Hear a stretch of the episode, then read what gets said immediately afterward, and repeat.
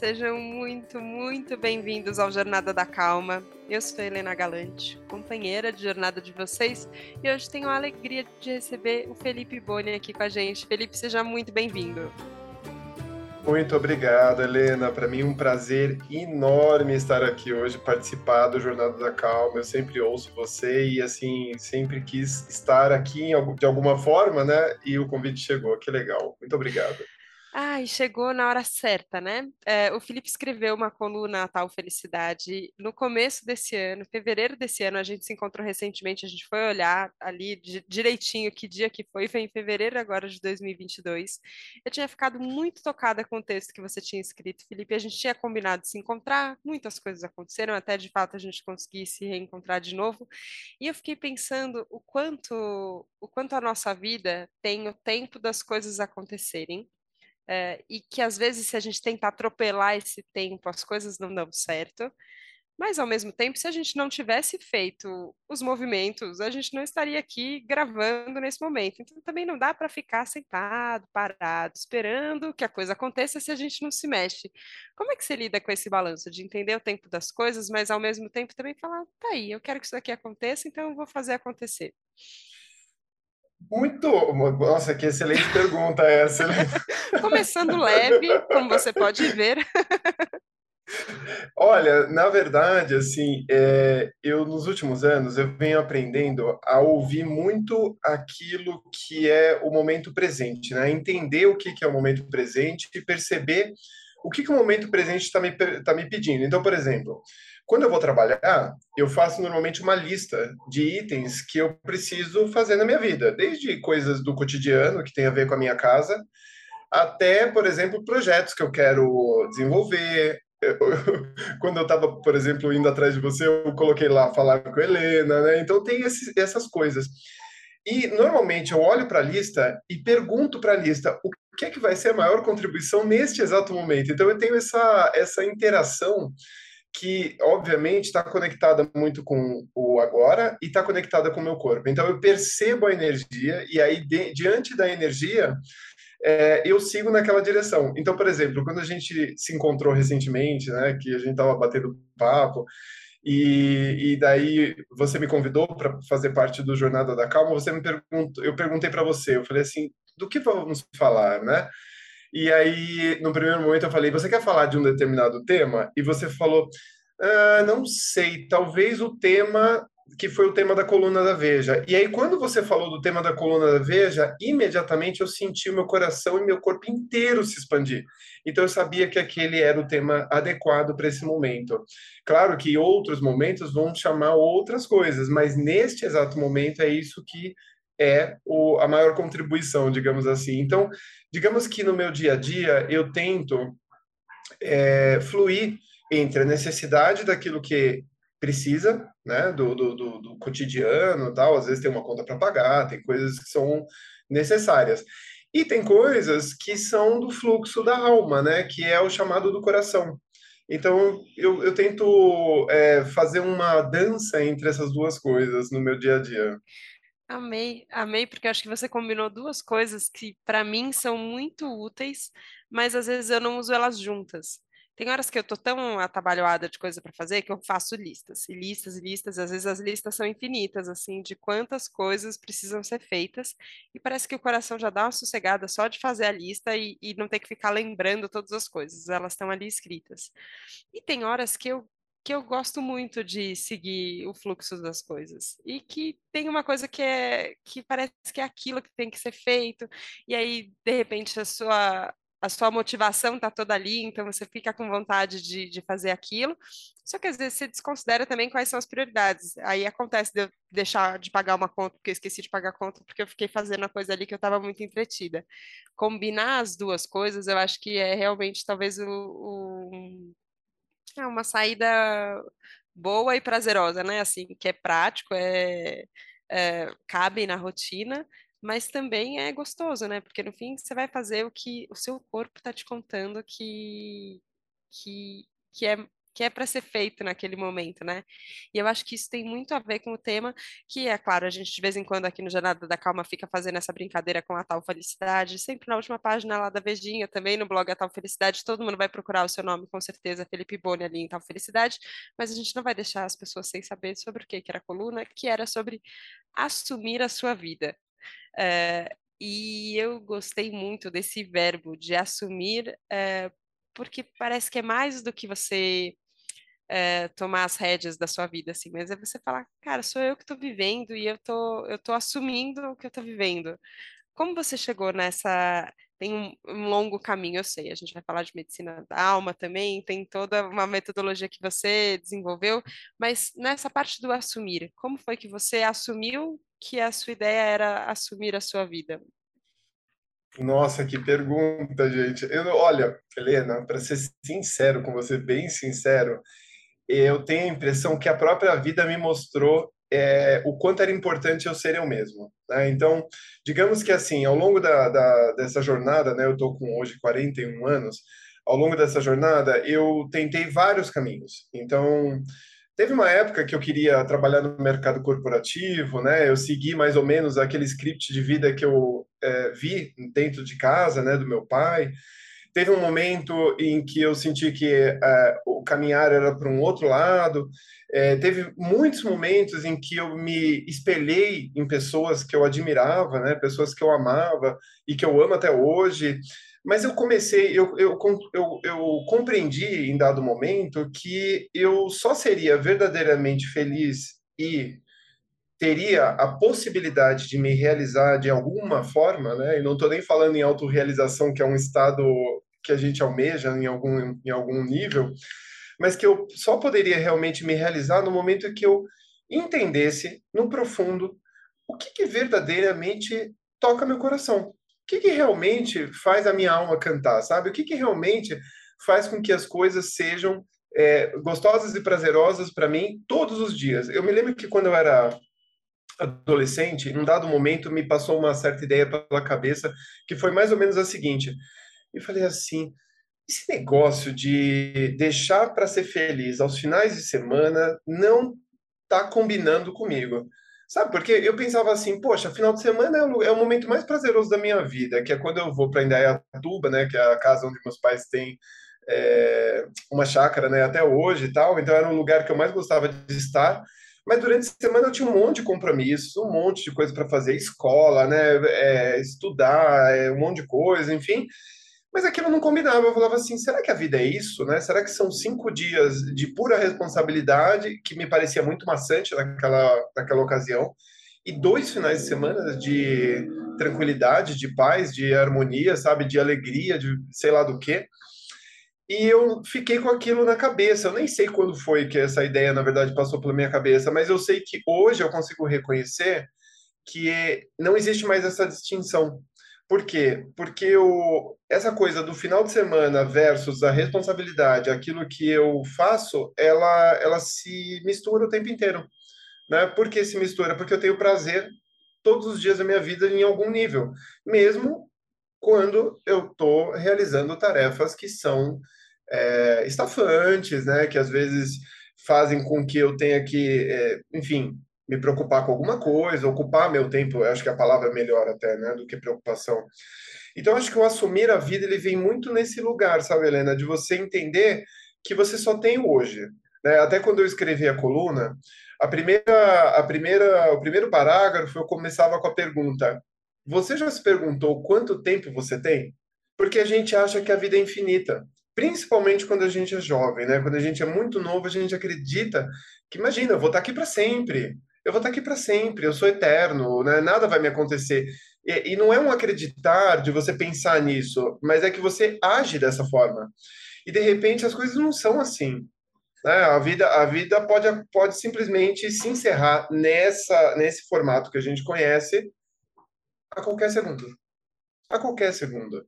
E se você não estiver presente com você, se você não estiver realmente feliz, imagina você chegar do outro lado e alguém te perguntar: e aí, valeu a pena?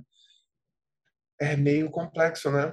Imagina alguém chegar para você e falar assim: olha, você gostou de ser você? E você falar assim: nossa, eu perdi muito tempo tentando ser outra coisa. Então, eu acho que o assumir a vida passa muito por isso, sabe, Helena?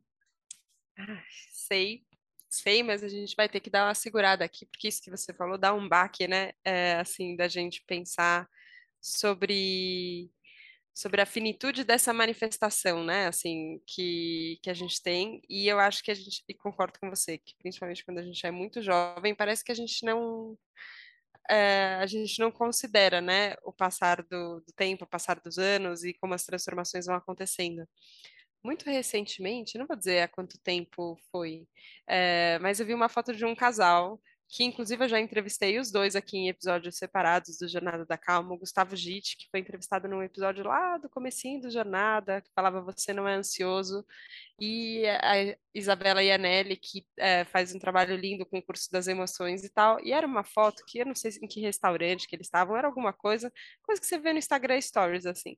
E era uma foto bonitinha de casal, e a legenda que eles estavam brincando era assim, ó, em breve mortos, ou esquecidos, completamente esquecidos. E eu falei, nossa, na verdade, poderia ser uma legenda de. A gente não vê isso numa comédia romântica, a gente não fica falando disso na mesa do bar, mas é verdade que em breve, e a gente não sabe quanto tempo, quando, como, que causas e circunstâncias vão levar, mas uma hora isso vai acontecer. É, eu, eu, pessoalmente, tenho hoje um entendimento que me sossega um pouco mais o coração de que a vida em si, ela continua é, essa essa Helena aqui, desse jeito, com esse corpo. Não, mas eu faço parte de uma teia, de uma vida que me liga a você, Felipe, que me liga a todo mundo que está aqui ouvindo Jornada da Calma. Alguma coisa continua, a vida não se encerra em mim, então por isso ela continua. Então eu até tenho uma ideia de continuidade, assim, que quando eu fico muito desesperada pensando nisso, eu falo, não, calma, peraí, tem alguma coisa que continua. Mas essa ideia da finitude que você trouxe no começo, de fato, ela traz um senso de parece que assim, a gente tem essa oportunidade, então o que, que você vai fazer com essa oportunidade? É, e eu acho que, que você, logo na sequência também, é, continua de uma forma em que a gente não fica paralisado por essa percepção, porque às vezes isso pode acontecer, né, Felipe? A hora que a gente fica muito de frente com a incerteza da vida, você trava, então você não faz nada, né? E a ideia aqui é o oposto, né? Acho que não é ficar no, no freeze, né? No, no congelado ali da, da sensação de luta, fuga ou congelamento, né? Então a ideia não é ficar congelada. Passando esse susto, como é que a gente segue para o próximo? Então, beleza, eu sei que é, eu sei que a condição é assim, agora como é que eu continuo? É, é, é, eu acho que é legal a gente, só pontuando, né, Helena? Eu acho que é legal a gente se lembrar sempre da finitude da vida, porque lembrar-se da finitude da vida nos convida para o próximo passo, que é justamente de você é, dar o passo e tomar a vida. Né? Uma das coisas, atualmente eu estou fazendo formação em constelação familiar, e a gente aprende muito essa palavra. Essa palavra vem muito forte na constelação, que é o tomar a vida. E tomar a vida é é o mesmo que você dar o próximo passo na sua caminhada. Qual que é o próximo passo? Só você vai saber. Mas o grande lance, né? E aí isso é uma coisa que sim estava no artigo, que era assim: é, a gente não tem medo da morte, na verdade, né? A gente acha que a gente tem muito medo da morte. Ai, meu Deus, eu vou morrer. Não, morrer é uma certeza, na verdade. A gente tem é medo de viver. Isso, para mim, é uma, é, uma, é uma. se tornou uma certeza muito absoluta, porque quando eu vejo que os sonhos mais incríveis que eu já tive na minha vida, por exemplo, é cantar para muita gente, né, que é um sonho que eu tenho, ou enfim, coisas do tipo, quando esses sonhos realmente começam a chegar, me dá uma tremedeira, me dá uma coisa, me dá um, sabe, um, um, um vibra tudo, e aí eu me dou conta do quanto realmente tem aquele medinho, sabe? É o medo da vida. É o medo do, meu Deus, e se der certo? E se aquilo que eu quero, que eu sempre quis, que é um sonho da, da minha vida, sabe, que vai me fazer ficar muito mais presente ainda, der certo? O que, que eu faço com isso? Porque pensa o seguinte, né? É, é, eu já estive do outro lado, eu já estive do, no, do outro lado da moeda, né? Então eu já tive, por exemplo, depressão, eu já fiquei é, dias e dias sem sair do quarto, sem saber o que fazer, literalmente paralisado, achando que o meu, maior medo era a morte, mas na verdade não, era justamente o medo de confrontar o desconhecido, o mistério, E o mistério é uma coisa que, se você quer assumir a sua vida, é importante que você encare. Né? Recentemente, uma, uma frase está muito forte dentro de mim, que é a frase do a experiência da vida, ela nunca será, nunca é o que parece ser, ou seja, ela, ela é diferente de tudo. Né? Se você quiser realmente experienciar a vida, dizer sim para a vida, assumir a vida e encarar o que tiver que ser, você vai precisar encarar o mistério. E para encarar o mistério, é só com o peito aberto e fé, coragem e outras coisas, ousadia, como a Brené Brown fala, né? Ousadia, ela fala muito. Então, acho, eu sinto que é isso, sabe, Helena? Uhum. Agora eu fiquei pensando, porque quando você começou a descrever isso que acontece quando alguma coisa que a gente quer muito vai acontecer, e às vezes o que a gente fica sentindo, e sentindo no corpo, né? É medo. Então você sente o coração acelerar, sua voz falha, sua perna ficar trêmula. De repente tem um monte de coisas que se a gente for meio desavisado, dá para falar, ah, então acho que não era para acontecer, né? Então acho que não é para eu cantar na frente das pessoas, porque e aí quando só que se você tá atento e acho que tá no momento presente, você começa a perceber e fala, tá, tem uma pegadinha aqui rolando. Talvez esteja com medo de acontecer uma coisa que vai gerar uma transformação que eu não sei qual vai ser, mas vai ser legal e vai ser grandioso, então eu tô me segurando aqui, meio como se o medo surgisse como uma estratégia de manutenção do status quo, né? Então eu não quero que mude, então eu fico com medo e aí eu não, eu não dou esse próximo passo. É, só que se a vida nunca é o que parece ser, às vezes esse sinal, que aparece inclusive no corpo, também quer dizer outra coisa, né? É, tem um. Não sei como, como a gente faz, assim, porque essa sensação que você disse lá no começo, quando você falou da lista, que tem alguma coisa que seu coração fica mais feliz e, seu corpo te conta o que está acontecendo. Como é que a gente usa também os sinais do corpo para reconhecer esses momentos e aceitar, dizer sim para as coisas legais que podem acontecer, não ficar com medo da vida, deixar a vida acontecer, mas lidar também com esse com esse medinho que fica. E ele fica é, chatinho, assim, ó, no corpo, falando: ai, se esconde, vai, não faz nada diferente do que você está fazendo, porque aí, aí não vai dar trabalho. Aí já tá do jeito que você conhece, sabe? Sabe o que eu acho legal disso que você está falando? Que, assim, muitas vezes aquilo que a gente considera medo, na verdade, é só o desconforto do novo. Porque o novo, ele sempre vai estar acompanhado de um sentimento de desconforto, que a gente pode chamar de medo, a gente pode chamar de ansiedade, ou de qualquer outro nome.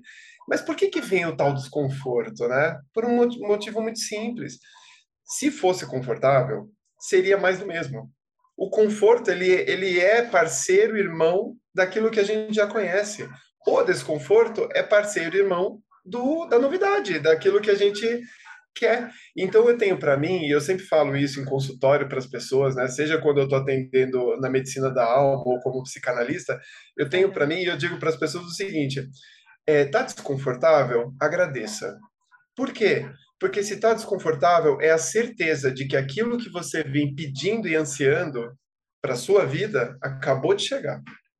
Então você só precisa dar o passo. E o corpo te conta isso. O detalhe é, se, tu, se você confia na, que a tua mente está te dizendo que aquilo é medo, que aquilo é angústia, que aquilo é não sei o quê, aí aquilo pode te paralisar. Mas se você se você está pedindo por uma novidade, está pedindo por algo novo, por exemplo, nesse exato momento tem um certo desconforto aqui, entende? De estar tá dando uhum. essa entrevista, de falar uhum. com você, porque eu não tenho ideia de, do que, que vai surgir de pergunta, de interação.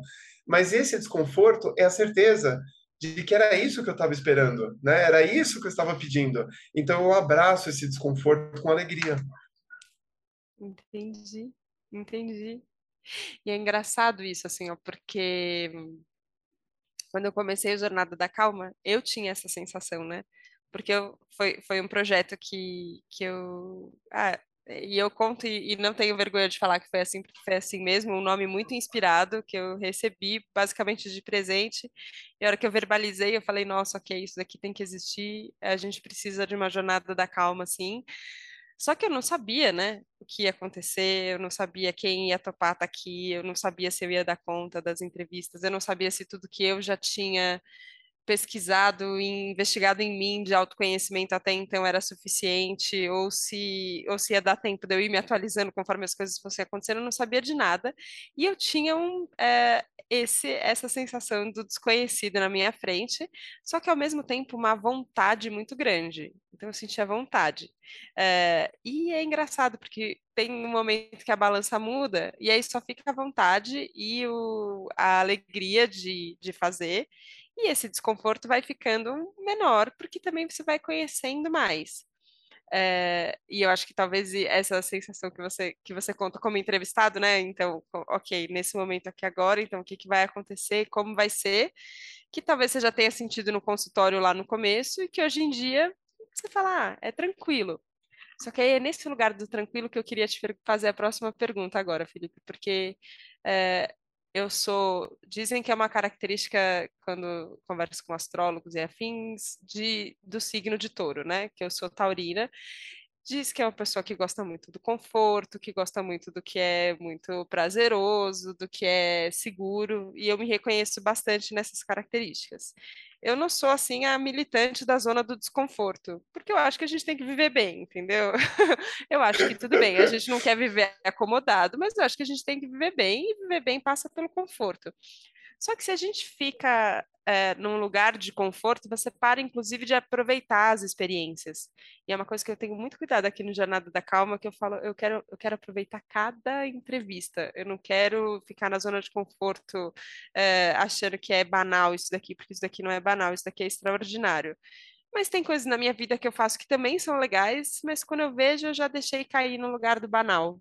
Como é que a gente faz para essa experiência da presença é, deixar, mesmo que se repete, continuar com esse gostinho de estar tá acontecendo pela primeira vez, porque de fato está? É, então, aí, aí eu acho que essa resposta é a resposta de um milhão de, de dólares, né? Que a gente fica sempre buscando, porque no final das contas é assim: se eu não encontrar esse mistério dentro da minha rotina, e olha que, olha que bonito isso, né? É interessante. Se eu não encontrar esse mistério dentro da minha rotina, eu logo vou me cansar dessa rotina e vou querer mudar, entendeu? Eu vou querer mudar por completo.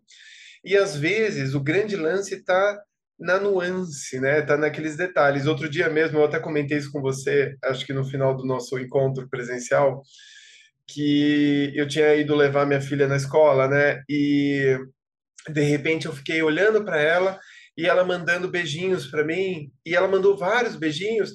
Só que o jeito que eu absorvi aquela informação, aquela experiência, foi tão é, única, né, que aquilo quebrou totalmente a rotina. Ou seja, levar ela para a escola era uma rotina, era algo comum, algo confortável já, porque já está, já é um procedimento, algo que já está dentro do meu do meu dia a dia, mas é, justamente é, são essas nuances né, que fazem a diferença. Então, eu, eu tenho para mim que quando você trabalha o estado da presença e silencia o máximo que você pode o seu coração, a sua mente e principalmente a forma como você enxerga as coisas, você começa a degustar realmente esses detalhes que eles estão na riqueza do agora. Né? Então, assim, outro dia mesmo eu estava comentando sobre é, caminhadas, né? Eu amo caminhar, por exemplo. Eu gosto de fazer caminhadas de 100 quilômetros, 200 quilômetros, coisas longas. E quando a gente caminha, a gente percebe riquezas e detalhes que normalmente você não, não percebe quando você está, por exemplo, numa loucura do dia a dia. Então, de repente, uma, o detalhe da flor, sabe? Aí, assim, a nuance, o contorno de uma árvore, o, o desenho de uma nuvem, coisas que uma criança é perita em fazer, mas o adulto nem tanto, porque ele, ele, ele vai automatizando as coisas, né? A gente, a gente vai aprendendo a automatizar. E isso, às vezes, nos tira da presença. Então, acho que um, um, um grande exercício para esse lugar do assumir a vida, né, é você realmente começar a trabalhar cada vez mais a presença no dia a dia. Eu sinto que isso é muito importante. Agora você falou de, de silenciar, né, para poder para poder fazer para poder fazer esse movimento. É, e foi é, o, o, momento de silêncio, né, e de respiração que eu peço sempre para todo mundo para a gente fazer antes de começar a jornada, foi bastante intuitivo também que aconteceu. Eu estava nervosa e precisava um pouco fechar os olhos e respirar fundo antes do primeiro episódio. Depois eu entendi que eu podia fazer isso sempre que, e que tudo bem. É, mas às vezes a gente parece que a vida cobra uma urgência que não dá tempo dessa pausa ou, do, ou desse silêncio. É, e você comentou sobre, sobre a sua filha, né? E, enfim, com criança eu sinto muito isso, assim, porque eles têm uma urgência, né? É, eles têm esse olhar apurado para a presença, mas é tudo bem urgente, é tudo no momento que está acontecendo. É, como é que é? Dá para silenciar em movimento? Dá para silenciar conversando com uma criança, por exemplo, enquanto as coisas estão acontecendo? Como é que é essa postura mental do silêncio para você hoje? Para mim, é, isso tem a ver com estado meditativo, Helena. Então, assim, por exemplo, eu tenho o costume de meditar desde meus 21 anos. E quando eu era adolescente, na verdade, eu já meditava, só que eu não sabia que era meditação, porque muitas vezes eu saía de casa para sair para caminhar sozinho, né? E naquela época não tinha o celular para ligar o Spotify ou algo do tipo, né? Ou para botar a jornada da calma. Isso não era da, daquele momento, né? Então, assim, eu saía para caminhar é, e as longas caminhadas de 30, 40 minutos, que eram totalmente de movimento, uhum. eram justamente aquilo que me traziam a paz interior.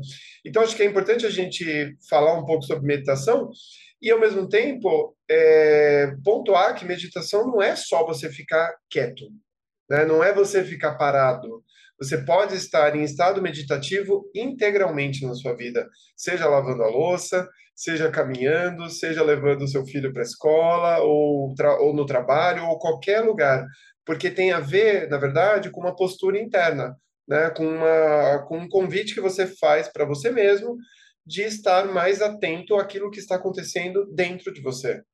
É, e, e eu sinto que isso faz parte, né? Eu, eu queria aproveitar um gancho que eu lembrei de uma coisa interessante sobre a, a mudança, né, que você falou.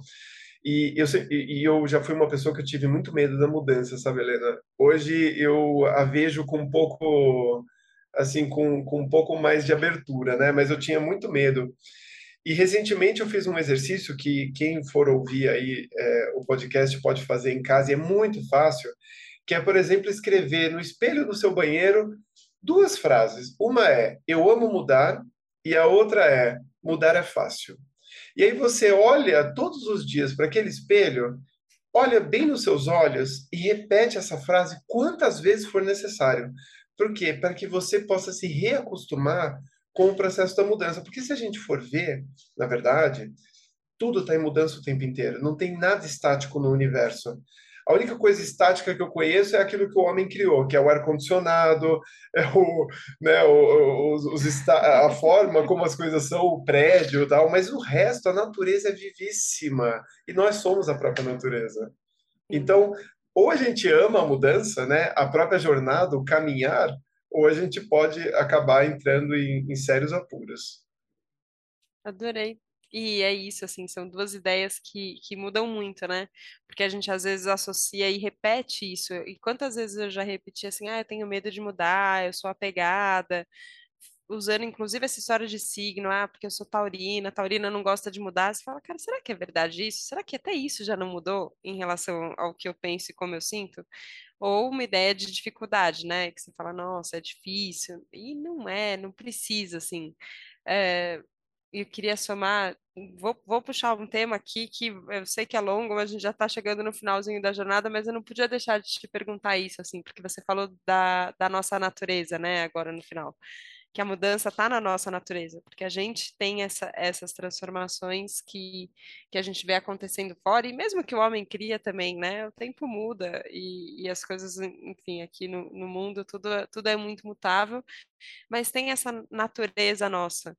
E você usa a palavra alma, e algumas vezes as pessoas me perguntam se calma tem a ver com a alma, se eu pensei nisso. Eu falei, cara, tá aí, não pensei. E nunca pensei muito sobre, sobre essa definição de alma. Mas é uma palavra que para você é importante. É, eu queria entender o que, que é, alma você usa como sinônimo dessa natureza que é nossa ou é outra coisa? É, eu, eu, eu acho que eu sempre tive essa palavra muito forte em mim, né, a alma. É, quando eu uso ela, por exemplo, dentro da metodologia que eu criei terapêutica, que é a medicina da alma, o que, que eu quero dizer? Eu quero dizer que é um, é um trabalho terapêutico que atende muito mais do que aquilo que está aparente. Então, vai trabalhar com outros elementos, né? Às vezes, com questões que são relacionadas ao grande espírito, né? A, a imaterialidade das coisas, ao aquilo que a gente às vezes nomeia como passado, futuro, enfim, tantas outras coisas. Para mim, alma diz respeito a esse espírito do coletivo, essa essa esse conceito até de unidade, sabe, que a gente tem, que na verdade, se a gente for pensar, a alma vem de Atma, né, que é essa essa essa essência única, né, essa coisa que ela ela pertence a tudo. Então, quando eu falo de alma e você falou no começo da jornada aqui sobre entrelaçamento, é, é, isso, né? No final das contas, eu tenho certeza que eu saio melhor desse encontro de hoje, eu tenho certeza que você sai melhor e que isso nos afeta, que é uma palavra tão bonita também, né? Então, a alma, ela, ela diz respeito a tudo isso para mim, né? É uma coisa que transcende é, aquilo que eu vejo, aquilo que eu toco, aquilo que eu consigo cheirar e os meus sentidos de modo geral, né? Então, vai além. Sabe aquele coração expandido que você falou quando, quando eu falei que eu achava que a conversa tinha que ser sobre eu assumir a vida, que você falou, é isso, eu senti que é isso? É, agora eu tô sentindo isso, porque acho que é, é, essa. E é o que vem da alma mesmo, que eu acho que você falou muito lindamente, assim, é o que vem da conexão, é o que vem desse, desse afeto que nos afeta e que afeta a todos e que eu tenho certeza que chega também em todo mundo que está participando dessa conversa e ouvindo. É, e acho que a gente pode sair inspirado é, e acho que às vezes a gente precisa disso, assim, de inspiração para poder seguir de outras formas e, e topar mudar, é, seja lá para onde for a mudança, mas topar mudar queria te agradecer muito, Felipe. Que importante, que tempo certo das coisas acontecerem, dessa conversa acontecer agora. Obrigada mesmo, obrigada pela generosidade da sua fala. Eu agradeço imensamente, Helena. Assim, estou muito expandido, tô, também estou com o coração assim, num, num, numa felicidade, sabe? Num contentamento. Uhum. E parece que tá tudo mais claro aqui, né? Tá Muito bom. Claro. Felipe, obrigada. Obrigada, obrigada pela sua presença, tão presente aqui, tão de corpo inteiro, de alma, de coração. Que bom poder te encontrar e trocar tantas coisas bonitas que eu tenho certeza que vão chegar em muitos corações que estão aqui com a gente. Então, estou muito feliz. Obrigada. Obrigado também, Helena. E obrigada a você que nos ouviu hoje aqui no Jornada da Calma. Obrigada pela confiança, obrigada pela abertura, obrigada por essa conexão aqui, ó, que coloca a minha vida, a sua, do Felipe, de todo mundo junto. É gostoso, né? Obrigada. Que bom que é assim. E que bom que na próxima segunda tem mais Jornada da Calma. A gente se vê lá, combinado? Um beijo. Tchau, tchau.